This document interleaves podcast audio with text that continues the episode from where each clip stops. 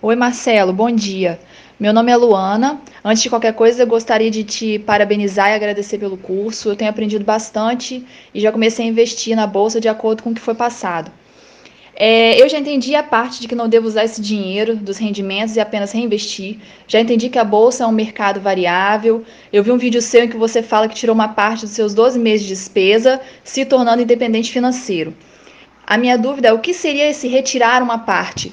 Como eu consigo pegar esse rendimento? Por exemplo, se eu tenho 10 mil reais na renda fixa e rende 1% ao mês, 100 reais vão cair na minha conta, certo?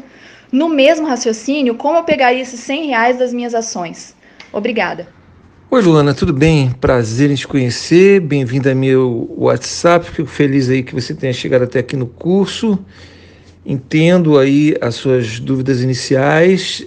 É, queria te fazer logo uma pergunta. Se você diz que já começou a investir, queria saber se você realmente é, assinou o guia de ações, leu todo, que nem eu recomendo no aviso aí acima, leu tudo desde a primeira edição até a última. É muito importante que vocês façam isso, tá? Porque tem muito conteúdo extra ali que é essencial para o desenvolvimento de vocês um, e saber se você está investindo, você falou, falou que já começou a investir, se é com base na supercarteira.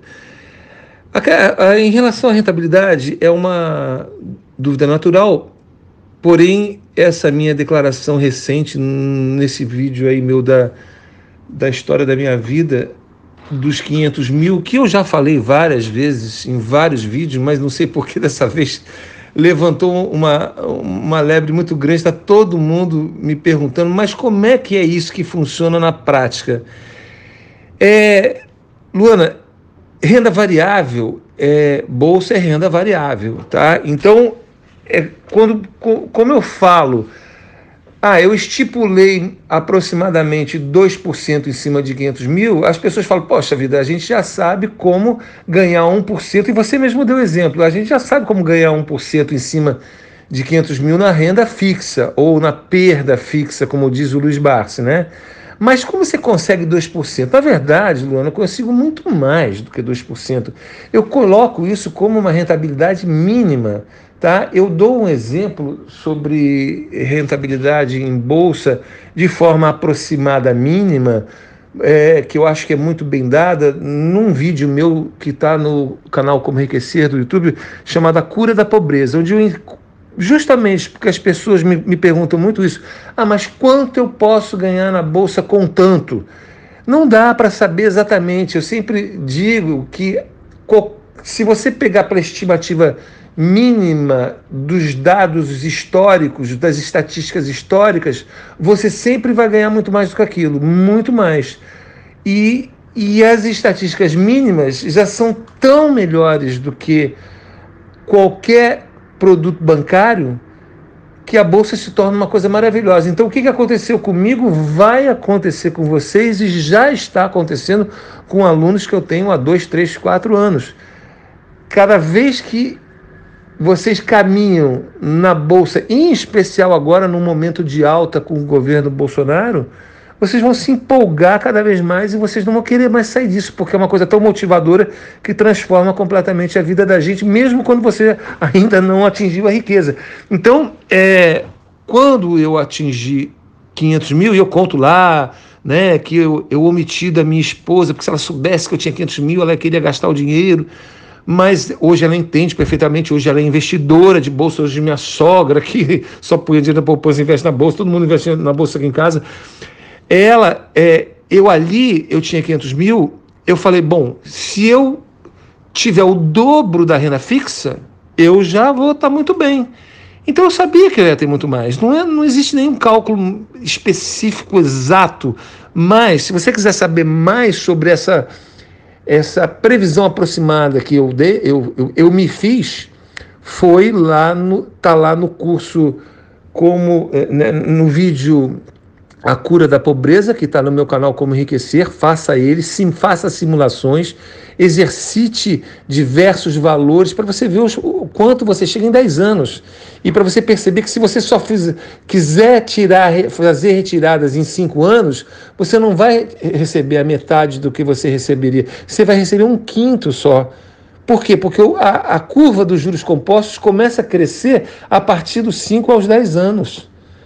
Então, eu sabia que ali eu podia, olha, vou parar de trabalhar porque eu quero fazer outra coisa na minha vida, eu quero fazer uma coisa legal. Eu sei que daqui eu tiro a minha, o meu sustento e continuo investindo na bolsa. Mas o que, que aconteceu? Que eu conto no vídeo? Em quatro meses eu me reinventei eu fui fazer outras coisas, tinha várias ideias na cabeça, mas como todo mundo começou a me perguntar sobre bolsa de valores, então eu é, resolvi fazer um curso. Então, já que eu vou fazer um curso, vamos fazer um curso bem feito?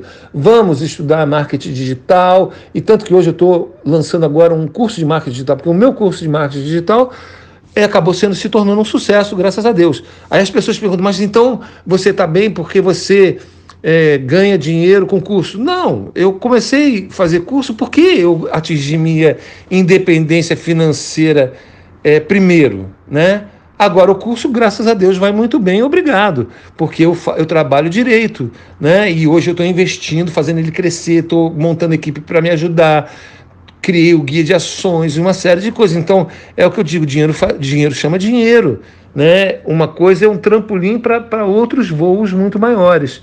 E o importante é que naquele momento eu tinha uma segurança de que, olha, se eu precisar, eu tenho mais.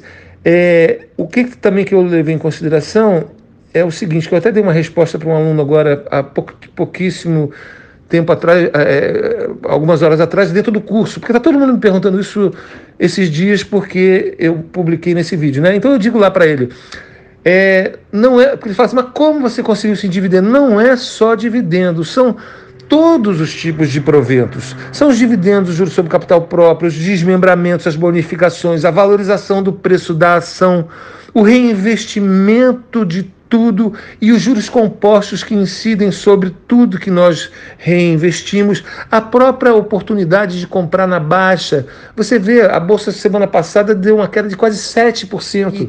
Então, se você juntar tudo isso, a compra na baixa, o reinvestimento, todos os tipos de proventos, é, eu, quando eu digo 2%, é pouco, entendeu? É muito pouco ganhar 2% ao mês. Mas como eu sei que 2%, eu projeto que eu vou ganhar no ano, dividido por 12, sei que dali para frente eu vou poder tirar, se precisar, eu vou poder tirar. Mas eu, como comecei a trabalhar, quatro meses depois eu parei de tirar e já estava colocando mais dinheiro de novo, porque eu estava trabalhando, entendeu? É...